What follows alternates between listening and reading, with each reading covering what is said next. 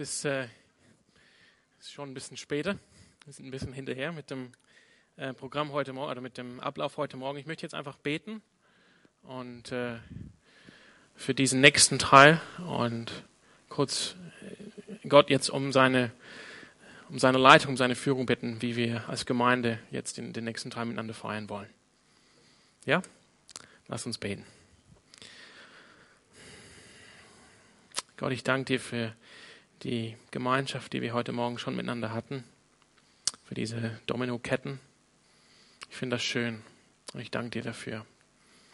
Das ist so ein, eine schöne Sache eigentlich, ein Privileg, das wir haben, so Freundschaften, Gemeinschaft miteinander zu haben. Ich danke dir dafür, Gott. Ich danke dir auch für die Zeit, die wir jetzt hatten, um dich zu loben und zu preisen mit Musik, mit Lobpreis. Wunderbare Wahrheiten auszusprechen im gesungenen Gebet. Ich bitte dich, Heiliger Geist, dass du diese Wahrheiten in unsere Herzen ähm, hineinsendest und auch anwendest, dass sie unser Leben, unsere Herzen verändern. Und Gott, ich bitte dich jetzt, dass wir offen sind, aus deinem Wort zu hören und uns darauf vorbereiten können, mit dir ähm, Gemeinschaft innigsten Gemeinschaft zu haben, wenn wir in kurzer Zeit das Abendmahl miteinander feiern. Amen.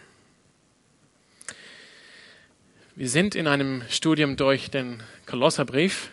Und wenn ihr letzten Sonntag da wart, habt ihr gehört, wie der Alex äh, gepredigt hat, am Anfang gesagt hat, wie er, macht weiter mit Vers 24 im, Kapitel 1. Aber es waren ein paar Verse, die ausgelassen worden. Und die Verse sollten nämlich heute Morgen drankommen. Und ich möchte mit euch den Text lesen. Das ist der Text für diesen Sonntag. Da möchte ich ähm, aber, kurz, aber vielleicht was anderes sagen, als was ich jetzt vorbereitet habe, dass wir einfach auf einen Aspekt eingehen können und uns dann aufs Abendmahl vorbereiten können. Ihr habt gesehen, hoffe ich, äh, oder ihr könnt jetzt sehen, wir haben das Abendmahl ähm, heute Morgen vorbereitet. Dank an die Ordner dafür. Und wir wollen diese Zeit miteinander und mit Jesus äh, verbringen, die, die Gemeinschaft mit ihm im Abendmahl. Aber lasst uns unseren Text äh, lesen aus dem Kolosserbrief. Wir sind ein letztes Mal heute Morgen im Kapitel 1 vom Kolosserbrief.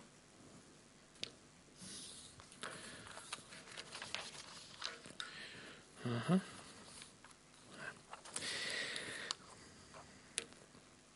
Und wir lesen miteinander heute Morgen die Versen 21 äh, bis 23 von Kapitel 1.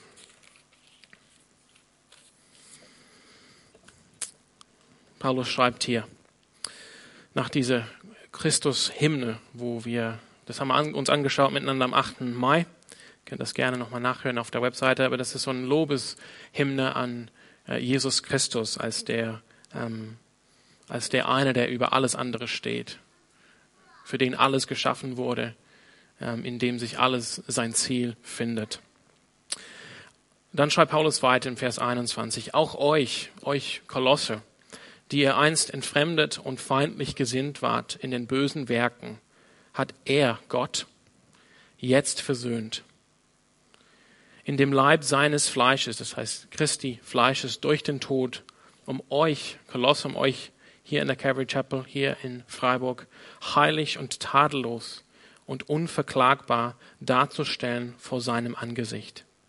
Wenn ihr nämlich im Glauben gegründet und fest bleibt und euch nicht abbringen lasst von der Hoffnung des Evangeliums, das ihr gehört habt, das verkündet worden ist in der ganzen Schöpfung, die unter dem Himmel ist, und dessen Diener ich, Paulus, geworden bin. Ich möchte einfach auf diesen einen Aspekt konzentrieren heute Morgen. Haben, es ist ein sehr einfacher Text. Wir, wir alle Menschen waren einst entfremdet und feindlich gesinnt. Das heißt, wir waren in unserem Sinne feindlich gesinnt Gott gegenüber, Christus gegenüber. Und das hat sich ähm, gezeigt in unseren bösen Werken. Und mit uns ähm, hat Gott jetzt äh, sich versöhnt. Gott hat sich mit uns versöhnt und wie hat er das gemacht? In dem Leib ähm, von, von Jesus Christus. Also hier spricht Paulus von dem irdischen Leib von Jesus Christus. Paulus möchte einfach deutlich zeigen, es geht hier ähm, um Jesus als Mensch, als Gott und Mensch. Jesus war wirklich Mensch. Es war nicht einfach eine Erscheinung, sondern es war wirklich Mensch. Und Jesu Leib ist wirklich hingegeben worden. Und in seinem Tod hat Gott die Versöhnung bewirkt zwischen sich selbst und uns Menschen. Mit dem Ziel, dass wir heilig und tadellos und unverklagbar ähm, dastehen vor seinem Angesicht. Wir haben gerade dieses schöne Lied gesungen, Du bist mein wunderbarer Gott. Und ich denke, das ist eine, wir haben es jetzt schon gesungen, aber das ist eine schöne Antwort auf diesen Text. Ich möchte einfach, dass wir jetzt kurz die Zeit nehmen. Ich habe nur kurz Zeit. Einfach diese Wahrheiten anzuschauen. Wir, einfach, einfach, lass uns mal einfach drüber, ähm, drüber nachdenken, überlegen. Paulus sagt hier, wir als Menschen, alle, ohne Gott, ohne Jesus Christus, wir waren entfremdet von Gott, weg von ihm, separat von ihm. Wir hatten keine Gemeinschaft mit Gott, keine Beziehung. Wir waren sogar feindlich gesinnt Gott gegenüber. Wir hatten keine Liebe für Gott. Wir haben uns nicht an ihn gefreut. Unsere Freude war nicht in Gott. Wir haben nicht aus uns selbst heraus alleine gesungen, ich möchte dich ehren, ich möchte dich loben und preisen, du bist mein wunderbarer Gott, du bist mein Freund. Überhaupt waren wir feindlich gesinnt. Eher wollten wir leben ohne Gott, weg von Gott. Wir wollten nicht, dass Gott was zu sagen hat in unserem Leben. Wir wollten unsere Zeit nicht mit Gott verbringen, uns nicht auf Gott ausrichten, unsere Herzen nicht mit Gott füllen. Wir wollten nicht, dass Gott in uns, in unser Leben hineinsprechen kann, dass er uns regiert, dass er uns begleitet, dass er unser Freund ist, unser Begleiter ist, unser Tröster ist. Wir wollten lieber alleine gehen. Paulus nennt das hier der, das Ergebnis davon oder, oder das, was, das, was diese Gesinnung begleitet, ist einfach böse Werke. Ähm, in, in, der NGÜ heißt es, ähm, das zeigte, diese Haltung Gott gegenüber zeigte sich an all dem Bösen, was ihr getan habt, was wir, was ich getan habe. So waren wir. Muss man sich vorstellen aus Gottes Sicht, wie wir da waren, diese kleinen Menschen, die einfach so sagen, nee Gott, ich will dich nicht. Ich lebe ohne dich. Ich erkenne dich nicht an als mein Schöpfer. Ich erkenne dich nicht an als das, ähm, als das Größte, als das Schönste, als das Beste überhaupt. Und wie war Gottes Antwort darauf, auf diesen Zustand? Gott hat sich mit uns versöhnt. Versöhnung kommt von Gott. Was heißt Versöhnung? Ich weiß nicht, wie es für euch ist. Vielleicht ist das ein großes Wort, Versöhnung. Oder vielleicht auch nicht. Aber das heißt eigentlich, ist es eine Übersetzung von dem Wort, dass, dass ähm, Gott Frieden schaffte. Es geht darum, Frieden zu schaffen, Frieden zu stiften. Wir waren feindlich gesinnt gegen Gott. Unser Verhalten war äh, das Verhalten von feindlich gesinnten Menschen. Wir haben nicht so gelebt, wie, wie Gott wollte. Wir haben eigentlich nicht mit ihm in Frieden gelebt. Und Gott aus sich heraus hat für Frieden gesorgt. Trotz, das ist, das ist eigentlich, ähm, das ist die, würde ich sagen, die, die, der Kern von aller Sünde schlechthin. Ist, dass wir Menschen, wie Paulus schreibt in Römer 1, wir haben Gott wir haben die Wahrheit getauscht. Wir haben Gott gehabt und wir haben ihn getauscht für was anderes. Wir haben mit unserem Leben, mit, unseren, äh, mit unserem Handeln, mit, mit unserem Denken das zum Ausdruck gebracht, Gott, obwohl du der Ursprung alles Seins bist, der Ursprung von allem Guten, obwohl du Liebe bist, ich will dich nicht haben. Ich will was anderes haben. Ich will was haben, was ich will. Ich will mein, meine Liebe, meine Zuneigung, meine Zeit auf was anderes setzen als du. Und das ist absolut richtig schlimm. Das müssen wir erstmal ähm, ähm, überlegen oder erfassen. Das, wir erfassen das erst, wenn wir merken, wie groß Gott wirklich ist. Wie er wirklich ist, dass er wirklich gut ist, dass er wirklich Liebe ist. Dass er wirklich die, die Quelle von allem Guten ist. Dass er, das ist das Schönste. Es ist richtig und gut für uns Menschen, wenn wir, wie wir gesungen haben, wenn wir uns auf ihn ausrichten. Wenn wir sagen, du bist mein wunderbarer Gott. Ich will dich ehren. Ich will dich verherrlichen. Und das haben wir als Menschen nicht gemacht. Und trotzdem, Also man, ich weiß nicht, wenige ähm, von euch sind vielleicht hier, ey, oder doch, sind schon einige Eltern hier. Aber es ist schon so eine, eine Sache als Eltern, wenn man schaut, wie sein, wie sein Sohn, wie mein Sohn, dann ähm, einfach nicht auf mich hört. Einfach so sein eigenes Ding macht und denke, hey, du kleine, liebe Junge. Ja? Aber guck, man muss sich vorstellen, bei Gott, die ganze Menschheit, alle Menschen, so klein sind wir im Vergleich zu Gott, wie es in Jesaja ste steht. Seine Wege, ähm, seine Gedanken sind viel höher als unsere Wege und unsere Gedanken. Und wir haben uns einfach so wie kleine Jungs oder kleine Kinder, kleine Mädchen einfach gesagt, nee, ich mach mein eigenes Ding. Du bist das Beste, das Schönste, die Quelle von allem Guten, aber nee, ich suche meine Zufriedenheit, ich suche meine Erfüllung woanders. Und anstatt zu sagen, nee, du Kleine, hat Gott sich mit uns versöhnt. Er hat für Frieden gesorgt. Das ist die, die, die Liebe von Gott. Und deshalb ist es voll richtig, voll und ganz richtig, dass wir singen, du bist mein wunderbarer Gott. Du bist mein Tröster, du bist mein Freund. Welch ein wahrer Freund ist Gott? Dass wenn wir diese Haltung hatten, er sich mit uns versöhnt hat. Er sich auf den Weg gemacht hat. Er war der Initiator. Er ist zu uns gekommen. Er ist in unsere Welt. Die Liebe kam in unsere Welt zu uns. Und was es ihn gekostet hat. Und das wollen wir gleich feiern im Abendmahl. Denn Gott, denn, ähm, ich lese es nochmal vor äh, aus dem NGU. Doch jetzt hat Gott euch mit sich versöhnt durch den Tod, den Christus in seinem irdischen Körper auf sich nahm. Da könnte man noch eine Menge dazu sagen. Es kostete Gott was.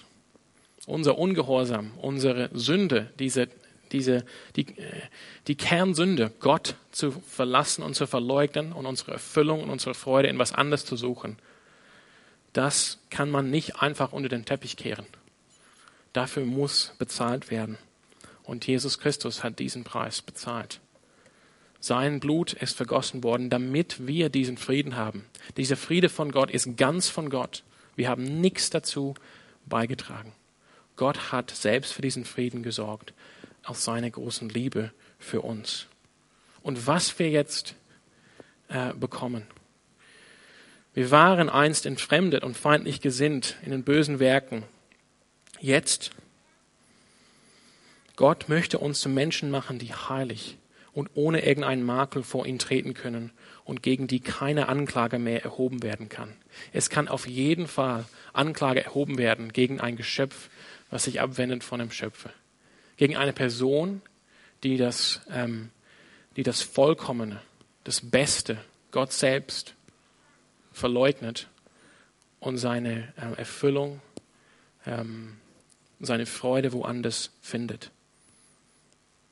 Dafür kann, dagegen kann auf jeden Fall Anklage erhoben werden.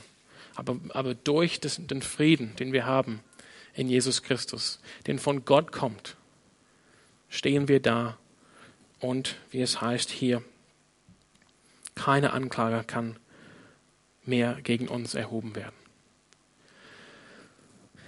Ja. Ich möchte einfach, dass wir vielleicht zwei Minuten haben, um einfach drüber nachzudenken. Ich, ich, ich will euch nicht langweilen oder nicht, ähm, das nicht ähm, unnötig wiederholen. Aber ich will auf jeden Fall sicher gehen, dass es bei euch angekommen ist. Wir waren Feinde Gottes. Gott war nicht unser Feind. Wir waren Feinde Gottes. Wir haben Gott verlassen. Aber anstatt uns dann zu verdammen oder in, uns in diesem Zustand zu lassen, trotzdem, was für, was für ein Maß an Sünde das war. Warum war das so? Weil Gott so groß ist. Gott ist unendlich groß, unendlich gut, unendlich Liebe. Und deshalb, wenn ich mich da von ihm, von ihm abwende, dann ist das ist schon ein, eine große Sünde. Dafür brauche ich das schon Stunden und ein Leben lang, um drüber nachzusehen, nachzudenken. Aber Gott hat uns da nicht gelassen, sondern er hat sich versöhnt mit uns. Er hat sich auf den Weg gebracht. Er hat Frieden geschaffen mit uns. Es hat ihm was gekostet. Es hat Jesus Christus was gekostet. Und Jesus Christus ist diesen Weg gegangen. Und doch, durch die Versöhnung haben wir jetzt alle guten Dinge. Hier spricht Paulus nur von drei Dingen, eben, dass wir einfach heilig dastehen. Heilig. Ohne irgendeinen Makel. Das waren die, die Wörter, die im Alten Testament benutzt werden, um, die, um die, die Opfertiere zu beschreiben, die würdig waren, Gott geopfert zu werden. Heilig und ohne, äh, ohne irgendeinen Makel. Und jetzt kann gegen uns keine Anklage mehr erhoben werden. Was gibt uns das für einen Trost, für einen Zuspruch, äh, für eine Ermutigung an diesem Morgen? Diese Versöhnung wurde, ähm, wurde bewirkt durch den Tod, den Christus in seinem irdischen Körper auf sich nahm. Das wollen wir jetzt einfach gedenken. Ähm, wir werden jetzt das Abendmahl miteinander feiern. Kann ich jetzt die Ordner bitten, langsam die Elemente auszugeben. Während wir das machen, würde ich einfach gerne, dass wir einfach drei Minuten, vier Minuten Stille haben. Dass du einfach in, ähm, vor Gott kommen kannst. Ähm, ja, dass du ihm Danke sagen kannst für seine Versöhnung. Dass du ihm Danke sagen kannst für seine große Liebe. Dass du ihm Danke sagen kannst, dass du das, das Privileg hast, ihn wunderbarer Freund, wunderbarer Gott zu nennen dass dein Herz erneuert worden ist, dass du jetzt dich ganz auf ihn ausrichten kannst, dass du wahrhaftig Erfüllung und Freude bekommen kannst von dem einen wahren, guten und schönen Gott, der die Liebe ist. Dann werden wir gemeinsam das Abendmahl am Ende feiern, also wenn alle die Elemente haben. Drei, vier Minuten.